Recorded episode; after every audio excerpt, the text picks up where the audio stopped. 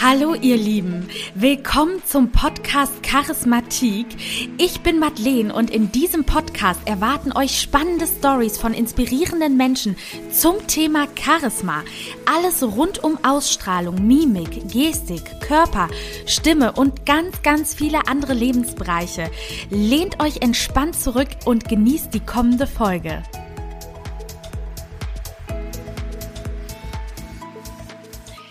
Hallo meine Liebe, ich freue mich total, dich heute bei mir im Podcast begrüßen zu dürfen und dass wir einen passenden Termin für uns beide gefunden haben. Denn du bist Finanzberaterin und Survivorin und bist ab aktuell in der Top 40 bei Miss Germany, wo ich ja auch mitgemacht habe. Und deshalb freue ich mich total darüber, dass du uns ein bisschen dahin mitnimmst, was du früher erlebt hast, weshalb du dich dann auch als Survivorin bezeichnest, warum du jetzt bei Miss Germany mitmachst und warum du andere Frauen motivieren möchtest. Und vielleicht kriegen wir noch an der einen oder anderen Stelle einen kleinen Finance-Tipp mit auf den Weg. ja, und ich freue mich, dass du heute da bist. Ja, ich freue mich, dass ich hier sein darf und ich bin auch schon ganz gespannt, mit dir so zu quatschen. Ähm, ja, also jetzt am Wochenende war ja sogar die äh, Content Experience mit den Top 40. Und äh, du warst doch auch da in der Live Experience, ne? Ja, genau, in Hamburg. Und an welch, welchen Tag warst du nochmal da? Ja ich war, glaube ich, donnerstags da, meine ich. Und du? Ah, ich war auch Donnerstag da. Ja, da haben wir uns aber gar nicht, gar nicht, gar nicht. Nee, gesehen. aber das war ja damals auch schon so stressig, dass man irgendwie kaum mit jemandem reden konnte und man ist nur irgendwie von A nach B gegangen ja. Also ich muss auch ganz ehrlich sagen, ich habe sogar an diesem Tag auch irgendwie gar nicht viel Content oder sowas gemacht. Ich fand auch alles so, ähm, wie du sagst, man wird da komplett ins kalte Wasser geworfen. Mhm. Ich weiß nur, dass ich stundenlang gefühlt bei Twitch war, obwohl ich Twitch auch mit, damit gar nichts am Hut hatte. Und äh, deswegen, ich glaube, an so einem Tag, man realisiert einfach gar nicht, man macht einfach nur mit. ja, das stimmt. Das stimmt. Das ist auch alles so neu weil man es ja auch noch gar nicht kennt. Und so ähnlich musst du dir die Content Experience auch vorstellen. Also es war auch ähm, ähnlich. Die haben, also es gab auch wieder den äh, Twitch Livestream und äh, ein Fotoshooting und äh, man wurde halt wieder am Anfang gestylt. Und es ging diesmal äh, weniger um die Vision, weil die hatten wir ja schon klar ähm, definiert, sondern es ging auch einfach nochmal darum, mehr uns als Menschen quasi vorzustellen, dass man uns als Menschen kennenlernt. Und äh, Tatsächlich äh, war der Tag mit einem Ablaufplan sehr strikt geregelt, was auch sehr gut war, weil so hatte jeder auch wirklich den Fokus auf sich und konnte etwas über sich erzählen. Und also ich fand das echt sehr gut gemanagt da. Ähm, aber ich hatte noch zwei Kamerateams dabei und zwar haben mich nämlich RTL und äh, ZDF begleitet. Und äh, ich, das war echt auch für mich nochmal so ein kaltes, äh, so ein Schmiss, Schmiss ins kalte Wasser, weil ich kannte das halt vorher nicht und dann quasi gleichzeitig immer die ganze Zeit Interviews zu geben und an den Ablaufplan zu halten und dann immer noch auf Knopfdruck quasi so abzuliefern, war echt eine Herausforderung, aber es hat auch super viel Spaß gemacht. Also man wächst ja auch immer wieder an Herausforderungen. Also da werde ich natürlich direkt hellhörig, wenn ich höre Kamerateams RTL und ZDF. Das finde ich natürlich super spannend, weil ähm, vielleicht weißt du es, ich weiß gar nicht, ob du dir mal in mein Insta angeschaut hast, aber ich arbeite ja auch bei RTL Teilzeit. Ja, habe ich auch gesehen. Ja, und deshalb finde ich das gerade richtig cool. Also mich würde zum einen mal interessieren, wie es dazu gekommen ist, dass dich die Teams begleiten, ob du da einen Stein angestoßen hast oder ob die auf dich zukamen und äh, wo überhaupt diesmal das ganze Experience stattgefunden hat. Ähm, genau, das Experiment hat auch wieder im Gleis 7 stattgefunden. Mhm. Und ich würde sagen, ich habe das eher ins Rollen gebracht, weil ich ja ähm, das Schweigen gebrochen habe. Also ich weiß, dass Miss Germany immer sagt, wir sind äh, ein Teil der Bewegung, aber mich hat Miss Germany halt dazu bewegt, schon alleine das Schweigen eben auch zu brechen, weil davor habe ich das halt nie jemandem erzählt. Und ähm, dadurch, dass ich das eben gebrochen habe, das Schweigen, sind halt viele Menschen auf mich zugekommen und ich durfte meine Geschichte erzählen. Und ich glaube, in diesem Zuge, ja, würde ich eher sagen, dass ich das Stein ins Rollen gebracht habe und dadurch die Menschen auch auf mich zugehen konnten überhaupt. Aber jetzt würde mich auch mal interessieren, was du überhaupt bei RTL machst. Ich bin, ich bin da bei Punkt 12 in der Redaktion. Ähm, Ach, cool. Das genau. habe ich als Kind immer geguckt. Ja, so viele lieben Punkt 12 von meinen ja. Freunden und so. Ja, 20 Stunden die Woche und machen nebenbei noch einen Master.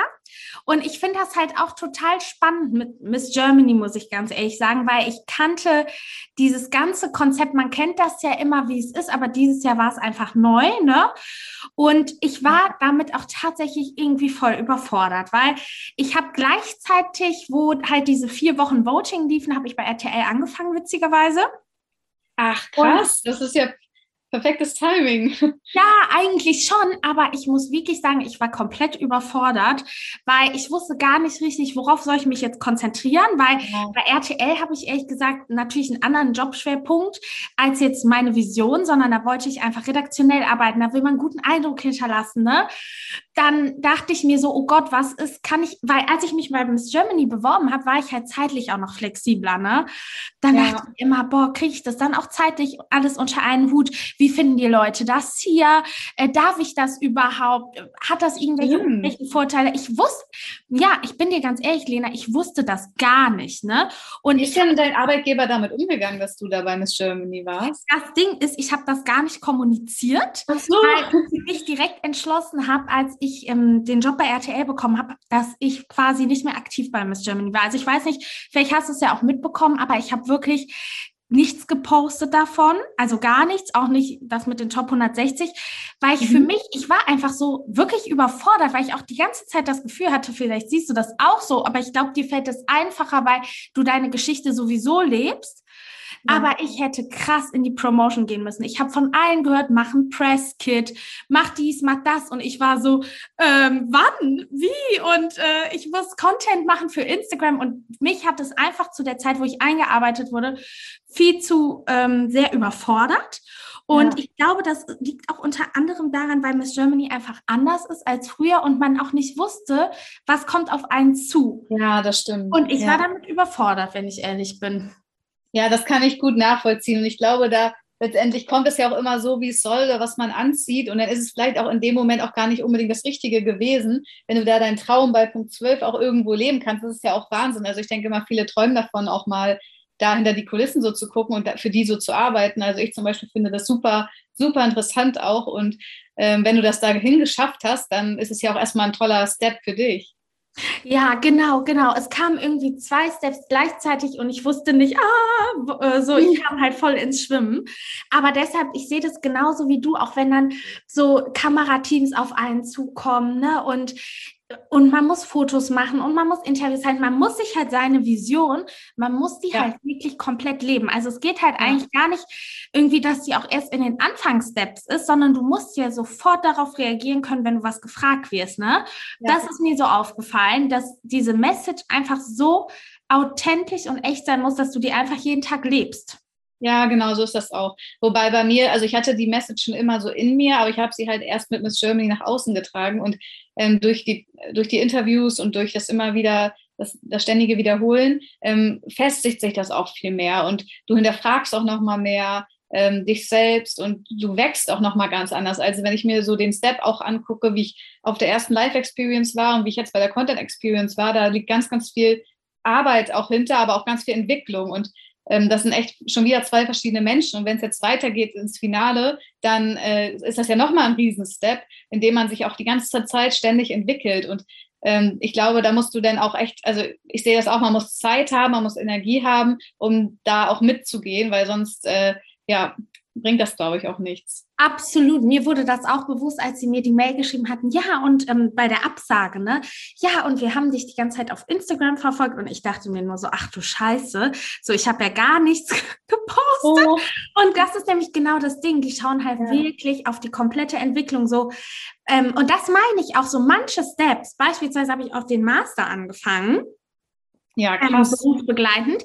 Und sowas habe ich ja aber nicht über Instagram kommuniziert. Und das meine ich, mit wie viel Aufwand das ist. Weil eigentlich hatte ja. ich das Gefühl, musst du wirklich dann an die herantreten und immer auch mal eine Mail schreiben oder mal so anrufen und mal so sagen, pass auf, das und das ist passiert, das und das läuft. Oder du musst das in deine Fragerunden bei Instagram irgendwie inkludieren, dass die sehen, wo steht die, was macht die eigentlich aktuell ja. und du musst dich halt wirklich komplett offenlegen und mhm. das auch zeigen. Das war mir so bewusst geworden, als ich die Mail gelesen hatte, wo ich dachte, boah, krass, man muss sich eigentlich immer aktiv überlegen, wie kann ich denen zeigen, dass ich das wirklich will. Ja, oder wobei, ich glaube, es geht auch denen darum, ich meine, es ist natürlich nicht einfach, Miss Germany zu werden, sonst könnte es ja jeder werden, sondern ich glaube, die wollen auch sehen, dass man es auch selbst wirklich will. Absolut, ja, glaube ich auch. Glaube ich auch. Aber cool auf jeden Fall, äh, dass wir uns ja darüber schon mal kennenlernen konnten. Äh, ja. Also es bringt ja einen immer alles weiter irgendwie, ne? Das denke ich mir auch. Und mich würde nämlich mal interessieren, hatten da denn jetzt auch andere Mädels auch Kamerateams dabei oder warst du wirklich mit deiner Geschichte da so die Einzige an dem Tag? Nee, tatsächlich war ich die Einzige. Das wusste ich auch nicht. Ich dachte, da wären vielleicht noch andere, aber ähm, ja, ich war tatsächlich die Einzige und eigentlich sollte ursprünglich auch ein Kamerateam kommen, dann ist spontan noch ein zweites dazugekommen. Aber das hat super gut geklappt und ähm, ja, es hat mir auch mega viel Spaß gemacht. Und ich sag mal so, ich nehme, also für mich ist es auch einfach, jeder, ähm, jeder, der mir eine Plattform gibt, ähm, die nutze ich natürlich auch gerne, damit ich die Vision auch immer wieder raustragen kann. Weil wenn ich nur einem Kind oder einem Menschen damit helfen kann, dann hat sich das für mich schon gelohnt. Und deshalb, für mich ist das so eine Herzensangelegenheit und ich finde es einfach super schön, dass es anscheinend gerade, also dass das Thema gerade so am Nabel der Zeit ist und dass es auch Menschen interessiert und ähm, dann so eine Nachfrage auch herrscht überhaupt. Ja, also ich muss auch ganz ehrlich sagen, so sehe ich das auch bei meinem Podcast, weil ich denke mir immer, boah, ich habe so lange Folgen und ob das überhaupt wen interessiert und bla bla bla. Aber ich sehe das genauso wie du so. Es ist einfach dieses, wenn einer mindestens eine Message und wenn es nur ein Satz ist, daraus mitnehmen ja. kann, so, dann ist das schon mal viel wert, ne? Weil ich habe das auch ganz oft, du unterhältst dich mit Leuten und dann sagen die eine Sache und plötzlich fällt bei dir der Stein und du denkst so, ja. krass, Krass, der Schalter ist umgelegt, ne?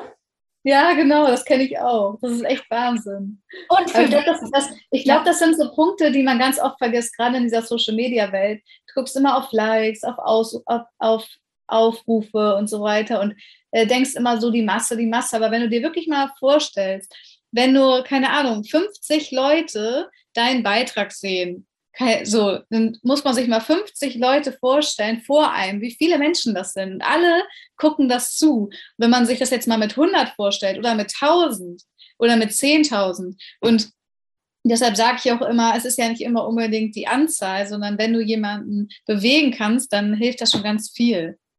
Absolut. Und ähm, ja, mich würde jetzt aber interessieren, welches Format hat dich von RTL begleitet? Ähm, ich RTL Nord. RTL Nord, ja, kenne ich ein Außenstudio. Ja, super. Also das muss ich mir auf jeden Fall unbedingt anschauen. Weißt du, wann das läuft? Nein, aber sobald ich das weiß, wir drehen noch mal bei mir äh, zu Hause. Äh, sobald ich das weiß, sage ich dir Bescheid und dann. Äh, Mega. Ja. Mega, ja, ich habe ja auch eine kennengelernt bei den Live Experience, die aus Köln kam, die Kira, die ist, glaube ich, auch unter den Top 40. Mhm. Und äh, ja, ich finde das total spannend und ich glaube, dass die Zuhörer sich auch langsam fragen, um welche Message es denn eigentlich ja. geht. Und um ehrlich zu sein, frage ich mich das auch. Natürlich verfolge ich deinen Instagram-Account, aber ich kenne natürlich auch nicht die kompletten Details. Und deshalb, Lena, ja, freue ich mich, wenn du uns da mal ein bisschen was drüber berichtest. Gerne. Ja, also tatsächlich habe ich zwei Messages. Ähm, ich fange mal mit meiner ersten Hauptmessage aber an. Ähm, genau, ich wurde als Kind, also so zwischen zwei und äh, sechs Jahren, vier Jahre lang sexuell missbraucht von Menschen, die mir sehr, sehr nahe standen. Und ich habe danach einen ziemlich langen Weg gebraucht, um wieder so zurück ins Leben zu kommen. Und ähm, die Täter wurden damals tatsächlich auch nie verurteilt. Ähm, wir haben halt dann, äh, also als der Prozess dann vorbei war, haben wir dann äh, eine neue Identität bekommen und sind dann umgezogen. Und ja, ich habe dann angefangen, das Erlebte aufzuarbeiten. Hatte Glück, dass ich damals eine gute Therapeutin hatte, die mit mir diese EMDR-Therapie gemacht hat. Das ist so eine, damals war es noch relativ unbekannt. Jetzt mittlerweile ist es ein gängiges Therapiemittel, womit du eben Traumata gut wieder verarbeiten kannst, ohne dass du in der ähm, Welt, in der du dann lebst, Trigger oder Flashbacks hast. Und ähm, ja, jetzt ist es, war es immer so, dass ich jahrelang an so einem Punkt war, dass ich immer wieder dachte, oh, du hast es so geschafft, dein Leben ähm, zurück zu. Dir wurde das die ersten sieben Jahre geklaut und jetzt hast du die Möglichkeit, diese Kraft, die du dadurch bekommen hast, du musst damit doch irgendwas anfangen. Irgend, zu irgendwas muss es doch gut sein. Und dann gab es so einen Punkt, da habe ich die Täter nochmal wieder gesehen und habe gesehen, wie sie mit anderen Kindern gespielt haben. Und ich wusste halt, es wird immer weitergehen. Es geht immer weiter und wie viele Seelen noch gebrochen werden. Und nicht alle Seelen haben das Glück, dann, dass sie Eltern haben, die hinter einen stehen, die sie beschützen oder an einen glauben oder es geht ja immer weiter und es gibt einfach Kinder, die reden ihr ganzes Leben lang nie darüber. Und irgendwie ähm, dachte ich dann immer wieder, es muss doch jetzt irgendwann mal der Punkt sein, an dem ich was verändern kann. Und es hat sich aber nie so richtig angefühlt. Und als ich mich dann äh, für Miss Germany beworben habe, war es dann wieder so, dass ich die Bewerbung ausgefüllt habe und dabei gemerkt habe, irgendwie, es ist schon wieder eine Sache, die ich von mir nicht erzähle. Und in dem Moment hat sich das einfach so richtig angefühlt, das jetzt in dem Moment zu erzählen. Und das hat sich einfach so frei danach angefühlt. Und ich habe so gemerkt, das, was ich tun kann oder was in meiner Macht steht, ist, dass ich mein Schweigen breche, um diese Ängste, die ich damals hatte, und zwar andere finden mich dann eklig oder komisch oder ich habe mich auch geschämt für die Geschichte ähm, und wollte es immer für mich behalten. Und dadurch, durch diesen Schutz, haben die Täter einen unglaublichen Schutz. Und also durch dieses Schweigen haben die Täter einen, un, äh, einen Schutz eben. Und wenn ich das breche, das Schweigen, und vielleicht ein Image schaffe, dass es stark ist, wenn man darüber spricht, weil niemand muss sich dafür schämen, dem sowas passiert ist, weil dafür kann niemand was. Und wenn ich das schaffe, dass andere Menschen das Gefühl haben, okay, ich will das auch erzählen, sei es nur einer Freundin, es geht nicht um die Öffentlichkeit, sondern einfach äh, Personen, die man liebt, dass man Vertrauen gewinnt und dass man seine Geschichte erzählt, ohne sich zu schämen, dann verlieren die Täter auch den Schutz. Und ich hoffe einfach, ähm, dass ich immer mehr Menschen dazu bewege, aufzustehen und zu sagen, hey, mir ist das auch passiert, ich muss mich dafür nicht schämen, ich bin unglaublich stark, dass ich das überlebt habe und äh, fühle mich auch nicht mehr klein oder ängstlich, weil die Täter schaffen einfach, wenn sie sowas, wenn sie einen missbrauchen, eine unglaubliche Angst in einem. Und Angst lähmt und Angst, das ist schon alle Jahre bewährt. Wenn du Menschen in Angst versetzt, dann kannst du sie einfach super gut kontrollieren. Das haben die Täter bei mir damals auch gemacht. Und deshalb ähm, ja, hoffe ich, dass man den Menschen zeigen kann, brecht aus dieser Angst aus, erhebt eure Stimme und nehmt den Tätern damit den Schutz. Und dafür stehe ich so jeden Tag ein. Und ich hoffe, dass ich mit meiner Geschichte denen das auch zeigen kann, dass das funktioniert und dass man wieder das Recht auf ein normales Leben haben kann. Okay, das ist eine richtig krasse, krasse, krasse Geschichte, muss ich wirklich sagen. Hut ab. Und ähm, da fallen mir natürlich direkt ganz, ganz, ganz, ganz, ganz viele Fragen ein. Also zum einen äh, tut mir das natürlich wahnsinnig leid, dass du diese Erfahrung machen musstest. Und ich kann das total nachvollziehen, wenn jemand sagt, dadurch habe ich sieben Jahre verloren. Das ist ja irgendwie häufig so, dass wenn man einen Schicksalsschlag hat, ne, eine Krank, also jeder hat ja ein anderes Laster. Und mhm. ich finde, und das ist mir wirklich schon oft aufgefallen, oder ob ein Elternteil stirbt oder blablablub, dass zehn Jahre deines Lebens davon auf jeden Fall betroffen sind, wo es wirklich so ein bisschen so eine akut sage ich mal, mit sich bringt und mhm. wo du dann Step by Step lernst, damit umzugehen. Also diese Erfahrung habe ich auch gemacht und ich finde auch bei vielen magersüchtigen Frauen oder was auch immer, solche Dinge ziehen sich über Jahre und man muss sich ja. das mal vorstellen und dann hat man noch Jahre damit zu kämpfen, das zu verarbeiten, ne? Ja, oder einen richtigen Umgang damit zu finden. Und man unterschätzt das total, was das eigentlich alles mit einem macht, ne? mit einem Menschen. Ja. Und dass man auch oft nicht sage ich mal, an diesen sozialen Themen, dass man da auch oft ausgegrenzt wird, beziehungsweise sich ausgegrenzt fühlt, obwohl die anderen einem das Gefühl ja gar nicht geben wollen. Aber man denkt so, boah, da kann ich jetzt irgendwie gerade nicht mitreden, weil die gar nicht wissen, wie man gekränkt worden ist, quasi, ne? Mhm. Und vor allem, wenn du jetzt auch jahrelang geschwiegen hast, kann ich mir vorstellen, dass du oft den Moment hattest in Kreisen, wo du dachtest, boah, irgendwie dazu könnte ich jetzt was sagen, aber ich sag nichts. Ja, das ist total oft so. Oder wenn man das Gefühl hat, man will es erzählen, klebt das wie ein Kloß im Hals und irgendwie, ich weiß nicht, vielleicht kennen das andere Menschen auch mit anderen Themen. Man will was sagen, aber es hängt einfach im Hals fest und du kriegst es nicht raus. Und das ist einfach äh, ja, voll schwierig, manchmal über Sachen zu sprechen. Ja, finde ich auch. Ich bin auch so ein Mensch, der immer eher alles weglacht. Und ich finde es auch so schwer, weil du immer das Gefühl hast, ja auch den anderen in deinem Umkreis, damit ein schlechtes Gefühl zu geben, weil die fangen vielleicht an zu weinen oder sind so emotional plötzlich davon betroffen. Und ich glaube, das hemmt einen halt auch oft, dass man denkt, ich will jetzt gar nicht den anderen irgendwie unglücklich machen. Ja. Äh, deshalb sage ich lieber gar nichts. Und mich würde mal interessieren, um da jetzt mal so ein bisschen in die Tiefe zu gehen, ähm, kann man sich denn so als kleines Kind, ähm, kannst du dich immer noch sehr gut daran erinnern oder sind die Erinnerungen verschwommen oder ist das einfach auch ein bisschen verdrängt oder wie hast du das Gefühl so wahrgenommen?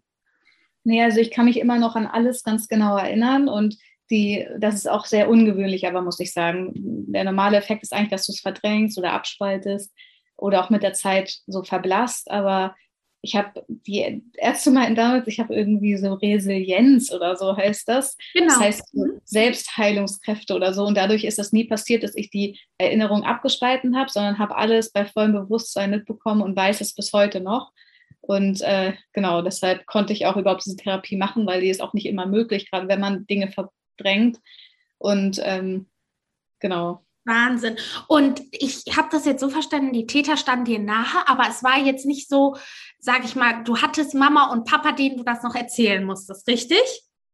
Ja, also meine Eltern hatten schon länger gemerkt, dass mit mir irgendwas nicht stimmte, mhm. aber ähm, die Täter haben das halt sehr schlau gemacht. Die haben halt immer wieder gesagt, ich hätte Allergien zum Beispiel, weswegen ich wund wäre. Oder meine Schwester ist dann auf die Welt gekommen und deshalb wäre ich jetzt aggressiver. Und ähm, die waren dann bei mir bei verschiedenen Ärzten und die Ärzte haben teilweise auch gesagt, ja, es ist normal, dass sich ein Kind, kind da unten rumstochert und so. Und ähm, es war halt einfach unfassbar schwierig in dieser, das war ja noch 99, ähm, da gab es gar keine Aufklärung, da irgendwie ja weiterzukommen. Und das Thema war ja eh so ein bisschen durch den Krieg, wie viele Frauen wurden da missbraucht, wie viele Kinder, das war einfach normal und da wurde nicht drüber gesprochen. So es ist ja auch so die, wie man jetzt auch sagen kann, halt so eine Männerdomäne, die es halt versucht, so, ja, wie nennt man das denn, dass es halt nicht auftaucht irgendwo. So. Und jetzt ist es halt, ähm, dann war es halt irgendwann so, dass meine Mama mich direkt gefragt hat als Kind und dann habe ich das halt bejaht und dann sind wir auch direkt zur Polizei und dann wurde ein medizinisches Gutachten erstellt und so weiter und dann, ja, war es halt auch bewiesen. Aber wie krass, dass deine Mama dich dann so direkt gefragt hat, das finde ich ja, was Mamas manchmal so spüren, ne?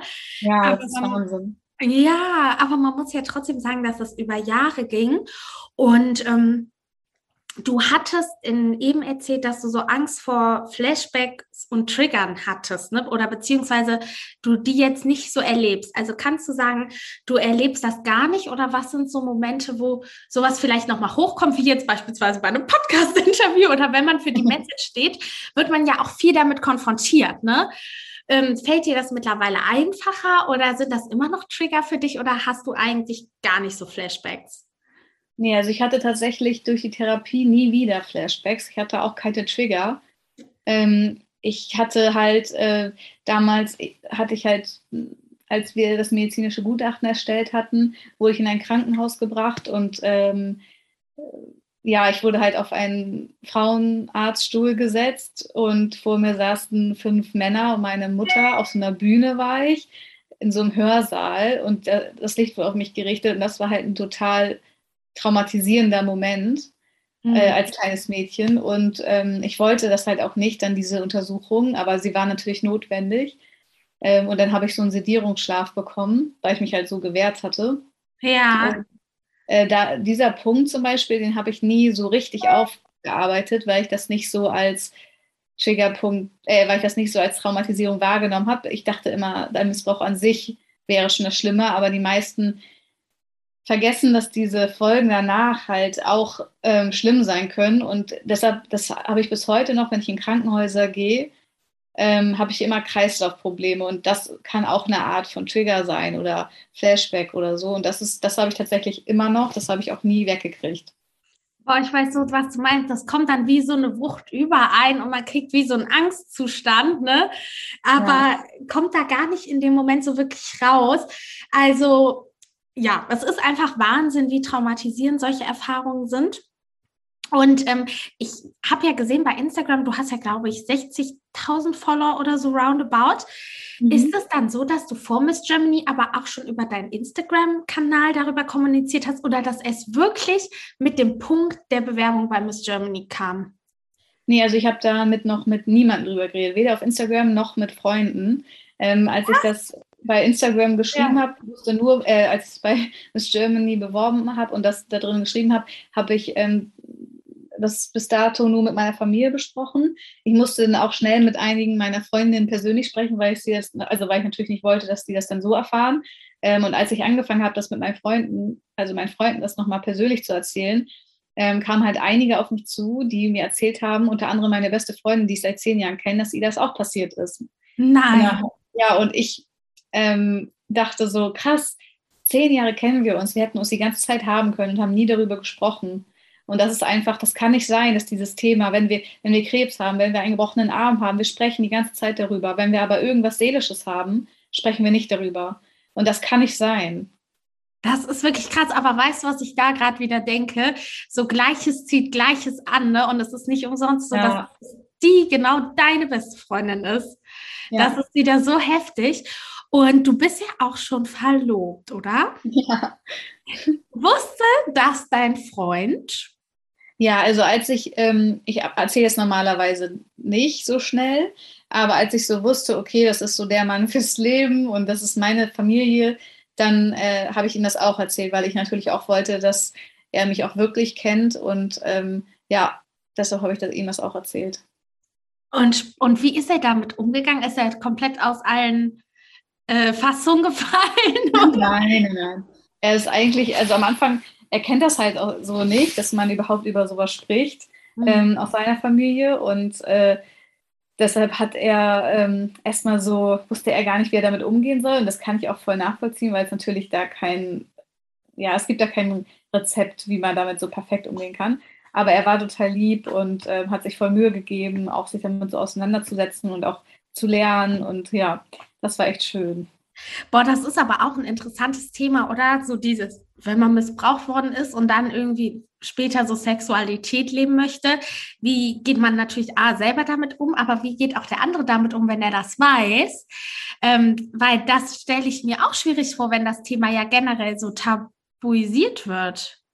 Ja, aber ich, ich muss sagen, dass die Menschen, die missbraucht worden sind danach eine Therapie gemacht haben, teilweise besser mit ihrem Körper also dass das Sexualleben viel, viel besser ist als normale Menschen, weil du wirst ja schon als Kind quasi so gelehrt, als weibliche Person, ähm, deine Bedürfnisse total zurückzustellen und äh, ähm, du, Frauen befriedigen sich nicht selber, äh, Frauen dürfen nicht schlampig sein, sie sollen lieb sein, sie sollen nett sein und nicht so krasse Fantasien haben und sowas alles. Und äh, das ist ja voll von der Gesellschaft eigentlich schon so auferlegt. Und wenn ich, also ich durch die Therapie damals habe ich auch ganz viel Körpertherapie gemacht. Ich habe meinen Körper wieder auf Null gesetzt. Ich habe selber herausgefunden, okay, was mag er? Wo fühle ich mich wohl? Und man traut sich auch ganz anders damit umzugehen und ganz anders da heranzugehen, weil man nicht äh, von dem Stand ausgeht, okay, was gucke ich jetzt im Film, was wird mir so vorgelebt, sondern man findet es selber heraus. Und deshalb ist das viel, viel echter und authentischer und viel näher als ähm, glaube ich, eine Person, die nie sich damit auseinandersetzt. Oh, das stimmt. Und vor allen Dingen findest du, also gehst du auch ein bisschen dafür los, beispielsweise, dass gesellschaftliche Glaubenssätze aufgelöst werden sollten und dass Frauen sich auch mehr mit ihrem Körper auseinandersetzen sollten, dass du so quasi auch in so eine Vorwärtsbewegung gehst, nicht nur dieses, okay, wir müssen drüber sprechen, sondern auch, was können wir daraus noch mitnehmen? Sind das auch noch so deine ja. Messages? Ja, total. Auf jeden Fall. Gerade weil ich ja weiß, dass man sich am Anfang eben dafür schämt, so für so eine Sexualität. Das ja auch, hat ja auch was mit Sexualität zu tun. Und ich finde, das äh, greift irgendwie da das Thema so Hand in Hand irgendwie. Total. Ich weiß auch nicht, wenn äh, mir jetzt sowas passieren würde, ob man sich dann immer so traut, direkt das zu sagen, weil man schiebt ja auch wahrscheinlich unbewusst immer so ein bisschen die Schuld auf sich, dass man denkt, habe ich irgendwelche Annoncen gemacht, ne? Oder so, äh, wie war meine Kleidung oder wie war das? Hätte ich, äh, also so, man sucht ja als Frau auch so oft erstmal die Schuld bei sich. Warum ja. ist mir das jetzt eigentlich passiert? Aber das soll, das ist ja vollkommener Quatsch. Also wenn man das macht, kann man sich gleich im nächsten Zug auch sagen, es ist egal. Selbst wenn ich nackt über eine Straße laufe, keiner hat das Recht, das zu machen. Auch wenn ich mit dem flirte, den bis mit zu mir nach Hause hole und dann aber das gar nicht möchte, dann ist das auch voll okay. Dann hat man da gar keine Schuld. Mhm. Und ist es dann auch so bei deinen Followern, kommen da, sage ich mal, viele Mädels so auf dich zu und wollen dann auch irgendwie ja. offen und ehrlich mit dir sprechen? Ja, also sehr, sehr viele und auch viele, denen das auch passiert ist, sehr vielen, denen das auch passiert ist. Und daran merkt man, wie wenig, also wie viel es immer noch passiert, weil eben nicht darüber gesprochen wird. Und wo findest du, sollte überall mehr darüber gesprochen werden? Generell soziale Netzwerke, TV, wo, wo soll das überall ankommen? Ich finde eigentlich in der, in der gesamten Gesellschaft. Ich glaube, dass ähm, wenn man nur eine, wenn ich jetzt eine Person dazu ermutige, darüber zu sprechen, dann ermutigt diese Person vielleicht eine andere darüber zu sprechen, weil sie einfach nur darüber spricht. Und ich glaube, so zieht sich das immer weiter durch. Und egal ob Fernsehen, Zeitung, Social Media oder im persönlichen Bereich, ich glaube, das ist in jedem Bereich wichtig. Mhm. Und was hat dir so in der Therapie, das erinnert mich gerade voll an True Doku oder so, du bist es da, ja. wurdest du da schon mal interviewt? Ja, tatsächlich drehen wir auch gerade. Nein! Ähm, und äh, ja, vielleicht, also wenn sobald es da ist, sage ich Bescheid. Oh, geil. Ja, weil das, ich, ich liebe ja so Reportagen und sowas über Schicksalsschläge. Ich liebe sowas. Und wir sind ja auch hier so ein bisschen im Charismatik-Podcast. Also das heißt so quasi, wie baue ich mir ein schönes Leben auf? Wie werde ich charismatisch? Wie verliere ich nicht meine Ausstrahlung? Deshalb ja, finde ich immer so schicksalshafte Dinge, die einem im Leben passieren, besonders spannend, weil mich würde da mal interessieren, was hast du aus deiner Therapie für dich mitgenommen, um quasi diese Ausstrahlung zu behalten? Also ich konnte jetzt schon raushören, wenn man darüber spricht, ne, dass das extrem befreiend ist und dass das schon, glaube ich, deine Ausstrahlung, jetzt nur dieses Miss Germany, hat dich schon unnormal gepusht wahrscheinlich, oder? Also es war damals so, als ich die Therapie beendet hatte, ähm, bin ich rausgegangen und meinte so zu ihr, ähm, also zu der Therapeutin, ich fühle mich noch nicht bereit für mein Leben. Ich, ich bin doch noch gar nicht so weit. Ich war da irgendwie acht oder neun. Und dann meinte sie, ähm, Lena, da wo die Angst ist, da ist der Weg. Und wenn du immer diesen Weg gehst, wo deine Angst ist, dann wirst du irgendwann frei. Weil ich hatte so viele Ängste und entwickelt vor Menschen, vor Wasser, vor, also ganz, ganz vielen. Und das erste, was ich gemacht habe, ist in eine Schwimmhalle gegangen und bin immer wieder ins Wasser gegangen. Ich hatte immer wieder Todesangst, weil ich dachte, gleich passiert irgendwas. Aber ich habe es immer wieder gemacht und immer wieder und ich habe meinen Körper immer wieder darauf trainiert, es passiert nichts, es ist alles gut. Ich habe angefangen, im Theater zu spielen, Menschen immer ganz nah zu sein, damit ich lerne, diese Sozialphobie ähm, zu verlieren. Und diese Seil, dieses Seil, was sich um meinen Körper gespannt hat, was mich so fest gemacht hat und so ängstlich und mich total unflexibel gemacht hat, das habe ich immer Stück für Stück versucht abzulegen und wieder frei davon zu werden und meinen Körper zurückzugewinnen und meine Seele. Und ich hatte mich lange, also ich bin diesen Weg immer weitergegangen. Und äh, irgendwann musste ich mich natürlich auch mal damit auseinandersetzen, mein Selbstbewusstsein aufzubauen. Also es ist schön, wenn man die Angst verliert, dann hat man auch wieder Selbstvertrauen aber auch so über sich selbst bewusst zu sein, war mir voll wichtig. Und da habe ich halt angefangen, in dem Zusammenhang äh, Fotos zu machen, also Shootings zum Beispiel, weil ich habe mich immer ganz oft total hässlich gefühlt, ähm, weil ich einfach kein, nicht so ein Gesicht hatte wie alle anderen und meine Haare stechten immer hervor und sowas alles.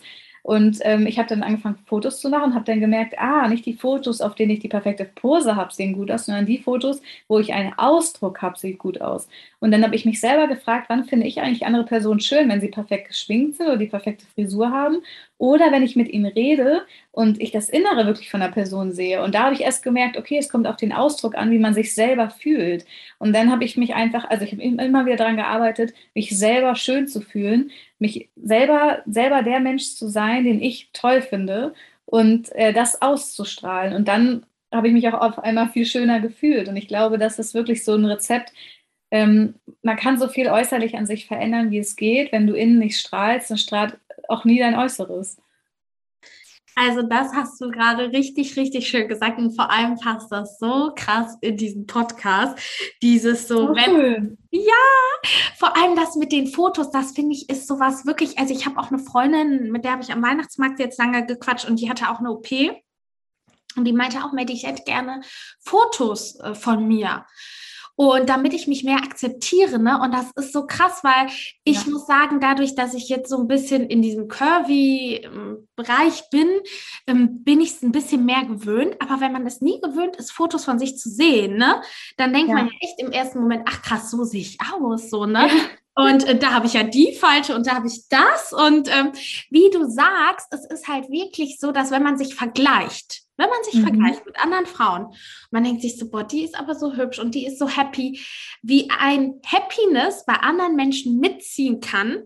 Und obwohl diese Person nicht viel hübscher oder sonst was ist, ist man so getriggert davon und ja. denkt so, hä, warum kann die das und warum kann ich das nicht? Ja, voll ich finde das so krass, was dieses, wenn man mit sich selber glücklich ist, was das bei anderen Menschen ausmacht. Weil andere Menschen, man denkt schnell, die haben irgendwie dieses gewisse ähm, Idealbild.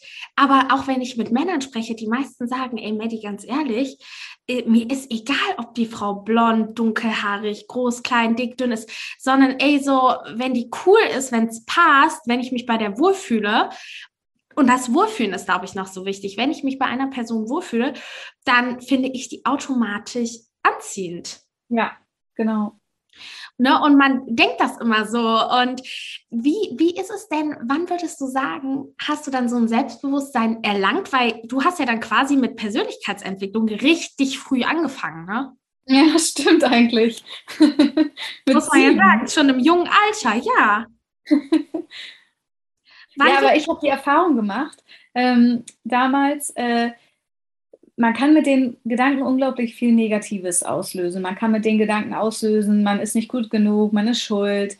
Die Erfahrung habe ich ja gemacht. Ähm, man kann ganz, ganz viel, alles, was man quasi negativ ausübt auf sich, passiert auch. Man wird krank, man wird immer ängstlicher, man hat noch mehr Angst und alles. Und da habe ich so gemerkt, okay, wenn ich äh, negativ alles mit meinen Gedanken beeinflussen kann, kann ich es ja auch positiv. Und so habe ich einfach trainiert, meine Gedanken ins Positive zu lenken. Natürlich ist man nicht immer, äh, nicht alles ist immer super positiv, aber es geht einfach darum zu sagen, okay, die Situation ist jetzt gerade so, aber daran kann ich nichts ändern. Wie kann ich jetzt das Beste daraus machen, anstatt sich jetzt darüber zu ärgern oder genervt zu sein oder ähm, ja, sich halt selber wieder runterzureden, weil ich glaube wirklich, das sind, das, umso älter man wird, umso mehr baut man sich selber so Muster, aus denen man später irgendwann nicht mehr rauskommt. Und wenn man früh anfängt und immer wieder sagt, nee, äh, ich habe nur dieses eine Leben vielleicht und ich möchte jetzt das Beste rausholen, was es geht, also denke ich mir auch das Beste und ich setze mir keine Grenzen. Ich denke nicht, wie die Ärzte damals zum Beispiel zu mir gesagt haben, ja, die schafft das nicht, die schafft nicht mal ihr Abitur, sei froh, wenn die noch ein paar Jahre lebt, weil meine Organe, alles war halt total kaputt schon. Und ich dachte damals so, nein, es ist doch meine Entscheidung. Ich kriege das, also ich kriege das hin, wie ich das will. Und niemand entscheidet darüber. Und wenn man das selber will und diese Stärke hat, dann schafft man das auch. Und deshalb ist es für mich so, wenn jemand sagt, oh, ich schaffe keine, ich schaffe es nie, 100.000 Euro zu verdienen, dann wird er das auch nie schaffen, wenn er das schon so denkt. Aber wenn er es will, dann soll er es doch wenigstens versuchen und sagen, okay, ich schaffe es, 100.000 zu verdienen und irgendwann schafft er es vielleicht auch. So, und, und das ist, wir behindern uns ja eigentlich immer selber. Absolut, absolut. Das ist so krass, was du gerade gesagt hast. Das heißt, ist das so, machst du das nur über die Gedanken oder schreibst du dir viel auf? Also journalst du auch viel? Nee, ich mache das eigentlich über die Gedanken und eigentlich immer wieder, weil es ist so, wir, wir, sind Menschen und wir schaffen uns immer wieder so gut, uns auszutricksen. Das ist wirklich unglaublich. Ich merke das bei mir selber ja auch, dass man immer wieder irgendwie so in irgendeine Spirale kommt oder irgendwas, ähm, ja, wo man immer wieder das Gefühl hat, man, man trickst sich halt einfach selber aus, wo man immer wieder dazwischen treten muss und sagen muss, nein, da will ich nicht lang, ich will da lang. Und das schaffe ich ja auch. Und ähm, ja, deshalb, das alleine das immer wieder umzutrainieren, ist schon äh, Findest ist schon anstrengend genug. Ja, ist anstrengend. Findest du denn, dass Persönlichkeitsentwicklung wirklich auch schon im Kindergarten oder in der Schule beginnen sollte?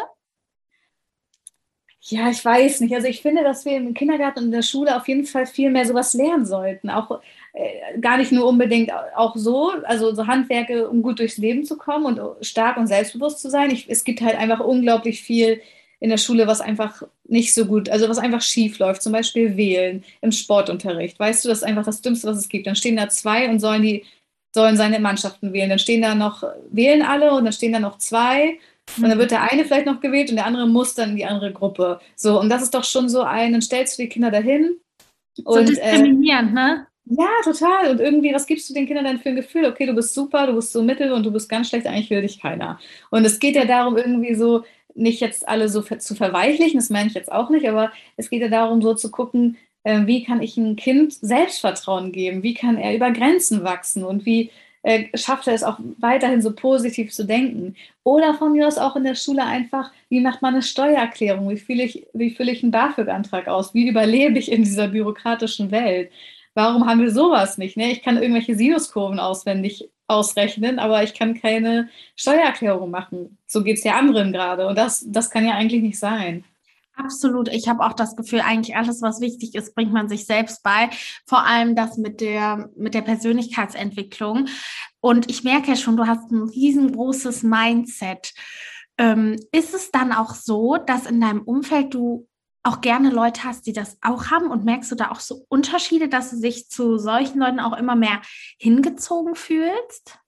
Ja, also man sagt ja irgendwie, man ist immer die Mischung zwischen fünf seiner engsten Freunde oder so. Mhm. Und ich merke schon, dass ich auf jeden Fall lieber mit Menschen zusammen bin, die auch positiv sind, weil es zieht mich einfach irgendwann runter und es zieht an meiner Energie. Wenn Menschen um mich herum sind, die einfach immer negativ sind und immer so Glaubenssätze haben wie, ja, ach, ich schaffe das nicht oder ach ja, ich habe so wenig Geld, ach ja, so und es ist halt immer wieder so ein äh, für mich irgendwann so energieraubend halt, wenn man immer wieder den versucht auch zu helfen, weil natürlich will man ja auch als Freundin unterstützen und man versucht dann Lösungen zu finden, aber letztendlich hängt es ja an der Person selber, ob sie sie umsetzt oder nicht. Und deshalb ist es für mich manchmal schwierig äh, oder anstrengend, aber die engsten, also meine Freunde sind eigentlich sehr offen und auch sehr positiv und sehr ähm, wie nennt man das denn nochmal so, ja, so weltoffen auch. Also mhm. ja, da unbewertend und total liebevoll irgendwie. Schön. Das heißt, du würdest auch sagen, dass du auch so besser toxische Menschen und sowas aus deinem Umfeld, sage ich mal, verbannen kannst, oder? Ja, auf jeden Fall. Ich hatte mal eine toxische Beziehung und seitdem, da ist mir das erste Mal aufgefallen. An der bin ich aber auch sehr gewachsen, muss ich sagen. Und danach habe ich so gedacht, okay, ich rieche die Leute auf 20 Kilometer Entfernung. Ja, ne? Die kommen nicht in mein Leben, niemals. Wie hast du das gemerkt, dass du in einer toxischen Beziehung bist? Weil mich interessiert das gerade, weil immer wenn man, sage ich mal, so einen Schicksalsschlag hat, dann wirkt es sich ja auf Selbstvertrauen aus. Und gerade ähm, Menschen mit einem schwachen Selbstvertrauen neigen ja oft dazu, genau diese Menschen, die einem genau auch das Gefühl geben, dass man nicht gut genug ist, dass man die ja, dann genau. ne, hat. Ja. Und ich meine, auch wenn man daran arbeitet, wie du das jetzt über Jahre gemacht hast, hat man ja trotzdem immer noch ein bisschen so diesen Stempel ja trotzdem auf, den man vielleicht auch gar nicht wirklich wegbekommt, dass man mal wenig Selbstvertrauen hatte. Wie hast du das gemerkt, dass du in dieser toxischen Beziehung bist? Na, ich, das war eine sehr frühe Beziehung und ähm, ich hatte damals noch nicht so viel Erfahrung. Und äh, für mich war das damals so, dass ich ähm, noch nicht so wusste, welcher Mensch ich sein will. So mhm. und äh, in der Beziehung habe ich mich irgendwie sehr verloren gehabt, weil die Person mir immer wieder vorgeschrieben hat, so schleichen, was man anzieht. Und ich dachte immer so, ja, okay, vielleicht ist das so. Es hat sich nie richtig angefühlt. Ich habe viel rebelliert, es gab super viel Streit. Ähm, ja, und dann äh, ging es immer weiter und weiter. Und irgendwann habe ich dann in der Beziehung gemerkt, nee, das äh, ist ungesund und habe es dann echt versucht, auch, äh, habe dann auch von alleine geschafft, mich dann auch zu trennen. Und nach der Trennung ist mir erst aufgefallen, dass es eine toxische Beziehung war. In der Be Beziehung noch nicht. Ich habe nur gemerkt, dass es mir immer mehr, also einfach nicht gut tut. Und dann am Ende habe ich gemerkt, okay, ich muss mich trennen. Und dann habe ich gemerkt, das war echt eine krasse toxische Beziehung. Wahnsinn, ey, weil das hört man ja auch immer wieder, ne, mit diesen toxischen Menschen. Also das, ich meine, das gibt's ja auch in Freundschaften und ich glaube, das ist halt auch super wichtig, wie du sagst, für die Ausstrahlung und für die eigene Positivität, da zu schauen, welcher Mensch tut mir gut und welche Menschen sind energieraubend. Ja, und dass man sie vor allem dann abzugrenzen. Wenn man das kann, ist das schon die halbe Miete, wenn man einfach mal Nein sagen kann. Hm, absolut. Und um so ein bisschen zum Ende unseres Podcasts zu kommen, weil wir beide ja nicht ganz so viel Zeit haben heute, ich würde aber trotzdem noch mal interessieren, weil wir noch gar nicht über deinen Beruf zur Finanzberaterin gesprochen haben. Inwiefern ist das so ein erfüllender Job für dich und war das auch für dich so sehr wichtig, dahingehend wirklich 100 Prozent d'accord zu sein oder wie, wie empfindest du den Beruf? Also für mich war das damals, aufgrund meiner Vergangenheit, habe ich Jura studiert und ähm, unsere, also meine Eltern hatten halt nicht so viel Geld. Also ich habe auf jeden Fall gemerkt, was es bedeutet, ähm, ja, Angst um die Existenz zu haben. Und im Jurastudium habe ich halt gemerkt, okay, das eigene Recht empfinden ist ja nicht immer das Recht empfinden, was auch im Gesetz ist. Also habe ich angefangen, mich auf Finanzen zu spezialisieren, weil ich das Gefühl hatte, da mehr bewirken zu können. Und ähm, ja, als ich fertig war, habe ich mich dann so umgeguckt und hatte aber immer wieder so das Gefühl, wenn man sich mit den Finanzen von einem Menschen beschäftigen will, dann geht es ja um eine Existenz. Also eigentlich ist es das Sozialste, finde ich, so was wir haben. aber es wird halt oft nicht so gesehen auf dem Markt. Es geht, also ich finde immer, dass, natürlich steht ja auch der Verkauf dann so im Vordergrund. Und äh, mir ging es aber eher auch darum, aufzuklären und halt ehrlich auch zu beraten oder zumindest neutral. Und ich habe dann ähm, gesagt, okay, ich mache mich dann einfach selber selbstständig, weil, ich, weil es einfach nichts gab, womit ich mich dann so quasi verbunden gefühlt habe. Und habe ja berate jetzt seit fünf Jahren unter dem Motto Finanzen mit Herz und versuche dafür mehr Aufklärung am Markt äh, einfach einzustehen, also die Leute so zu erzählen, was das eigentlich für Produkte sind, weil die sind manchmal total undurchsichtig. Viele wissen nicht mal, was sie haben, viele wissen nicht ihre Rechte auch und ähm, da bin ich halt so ein bisschen dran und ich bin halt nicht der Freund. Ich weiß, dass viele, die im Finanzwesen immer sagen, ETFs sind das Beste, Aktien ist das Beste, Immobilien ist das Beste. Und ich finde einfach, es gibt nicht das Beste für alle, sondern jeder Mensch ist so individuell. Jeder Mensch hat Ängste, jeder Mensch hat Bedürfnisse, jeder Mensch hat Wünsche. Und auf diese Wünsche muss man eingehen. Und da können manchmal Produkte total fehl sein, weil jemand sagt, ja, das ist das Beste, das muss man jetzt auf jeden Fall machen, nur weil der das macht. Aber das heißt nicht, dass es zu einem selber passt. Und ich finde, das ist einfach voll individuell. Und deshalb liebe ich auch diesen Job, weil ich einfach so individuell mit jedem Menschen persönlich so darüber sprechen kann. Ich finde einfach, Finanzen ist etwas Persönliches. Wenn jemand mir das erzählt, erstmal in welcher Situation er gerade steckt, ist es was total Persönliches. Und ja, ich finde, da sollte man nicht eine Nummer sein oder im Anzug da sitzen und dann irgendwie voll weit weg gefühlt so emotional voneinander sein, sondern man ist sich da ja einfach auch schon persönlich näher. Boah, ich finde das richtig, richtig spannend, was du gerade erzählt hast. Ich wusste gar nicht, dass du das auf selbstständiger Basis machst. Also machst du es quasi Vollzeit, richtig? Ja, genau. Wahnsinn. Und, und, und wie lange hat das gedauert, bis du dir das aufgebaut hast? Weil ich stelle mir das so vor, man ist fertig mit dem Studium und dann musst du dir ja erstmal nochmal angucken, okay, was gibt es für Finanzpakete hier auf dem Markt und wie kann ich was genau den Menschen näher bringen? Also man muss ja, ja. wirklich da nochmal auch was in den Aufbau stecken, oder? Ja, also das hat jetzt fünf Jahre gedauert. Und ähm, ich habe tatsächlich, äh, also ich würde auch immer sagen, ich weiß nie alles. Also es gibt manchmal Fragen, die Kunden haben, wo ich dann selber nochmal nachgoogle zur Sicherheit, weil ich glaube, es ist auch immer fatal zu sagen, so und jetzt bin ich der absolute Experte und weiß alles, sondern es ist immer klüger zu sagen, okay, mein Wissen wächst stetig. Weil wenn man sich anmaßt, alles zu wissen, dann verpasst man vielleicht auch wichtige Neuerungen, weil es verändert sich ja auch stetig der Markt und man muss immer wieder neu up-to-date sein und immer wieder Fortbildungen eingehen und immer wieder neu alles hinterfragen und gucken, und warum wird jetzt das gehypt, warum das, was steckt dahinter. Und deshalb ist es einfach so ein fortlaufender Lernprozess. Wahnsinn. Das heißt also wirklich, deine Selbst der Selbstständigkeitsaufbau hat fünf Jahre gedauert, aber du konntest parallel schon damit Geld verdienen. Das schon. Ne? Genau. Genau. Und also ich muss aber sagen, ich habe genau, ich habe äh, ähm, studiert und schon ähm, das aufgebaut, beides gleichzeitig. Ach, wie geil. Okay, verstehe. Und um da quasi nochmal so einen Bogen zu finden. Ich meine, man hat ja, glaube ich, schon, wenn man auch sowas erlebt hat, so wie du so einen Schicksalsschlag, schon mal so eine auch noch mal mehr so eine soziale Ader, die jetzt ja auch bei dir durchkommt, weil man sich ja auch einfach viel mit Persönlichkeit, mit Menschen, man wird ja auch empathisch durch so, durch so eine Sache. Mhm. Ne? Und ich finde das total spannend. Inwiefern würdest du sagen, sollte der Beruf zu der Persönlichkeit eines Menschen wirklich passen, weil ich glaube, dass viele sich immer noch in Berufen bewegen, wo sie eigentlich gar nicht so happy sind, aber man traut sich halt nicht. Ja, aber ich glaube wirklich, das kann ich immer wieder nur sagen, das Schlimmste, was passieren ist, das, äh, das Schlimmste, was passieren kann, ist, dass man in den alten Beruf wieder zurückgeht. Ich würde mich immer trauen, lieber ähm, was Neues zu suchen, wenn ich mich wirklich glücklich bin. Weil wir haben nur dieses Leben, wir haben nur diese Zeit und wir verbringen so viel Zeit in der Arbeit und da sollten wir einfach was machen, was zu uns passt. Und wenn wir, wenn uns etwas Spaß macht, dann fällt uns die Arbeit auch viel leichter und sie fällt uns nicht wie Arbeit auf. Und ich finde, das ist so viel wert, lieber weiter zu suchen und den Mut zu haben, lieber zu sagen, ich breche etwas ab, ich ändere etwas, anstatt das so durchzuziehen, auf Biegen und Brechen und da so keuchen noch rauszukriechen quasi. Absolut, absolut. So sehe ich das wirklich auch. Und heute kann man sich ja auch immer viel Motivation so von außen auch holen und von innen. Also beides. Deswegen sollte da jeder wirklich für sich einstehen.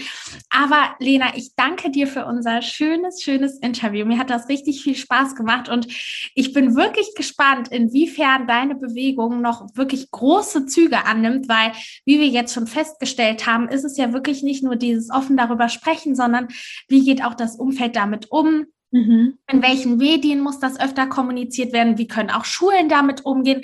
Also es sollte ja wirklich kom auf kompletter gesellschaftlicher Ebene Aufklärungsarbeit geleistet werden und nicht nur in einem kleinen Bereich. Und das ist ja wirklich eine Wahnsinnsbewegung, die du da anstößt. Das heißt, ich bin wirklich mal sehr gespannt, ob du Miss Germany wirst. Aber ich glaube, äh, so oder so wirst du diese Bewegung auf jeden Fall weiter verfolgen.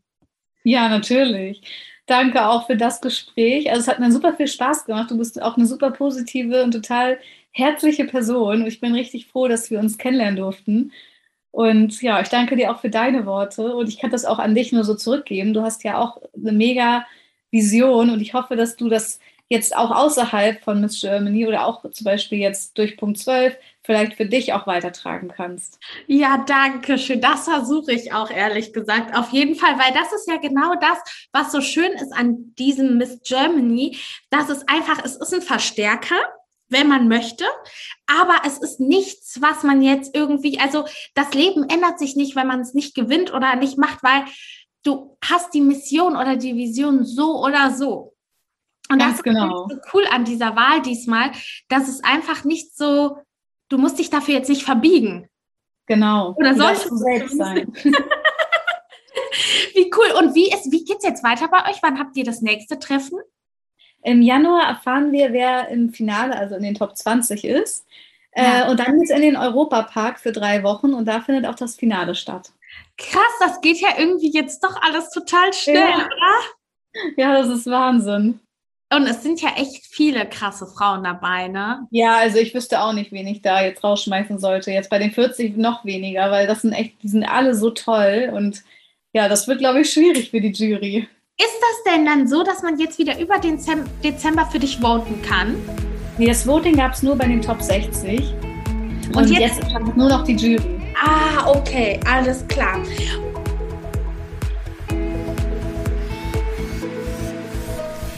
Ihr Lieben, ich hoffe, ihr hattet ganz viel Spaß beim Zuhören dieser Folge und konntet für euch noch einen Mehrwert daraus mitnehmen. Hinterlasst mir sehr gerne Feedback und Bewertungen oder schreibt mir eine E-Mail bei Fragen und Anregungen. Ich hoffe natürlich bis zum nächsten Mal und sage bis bald.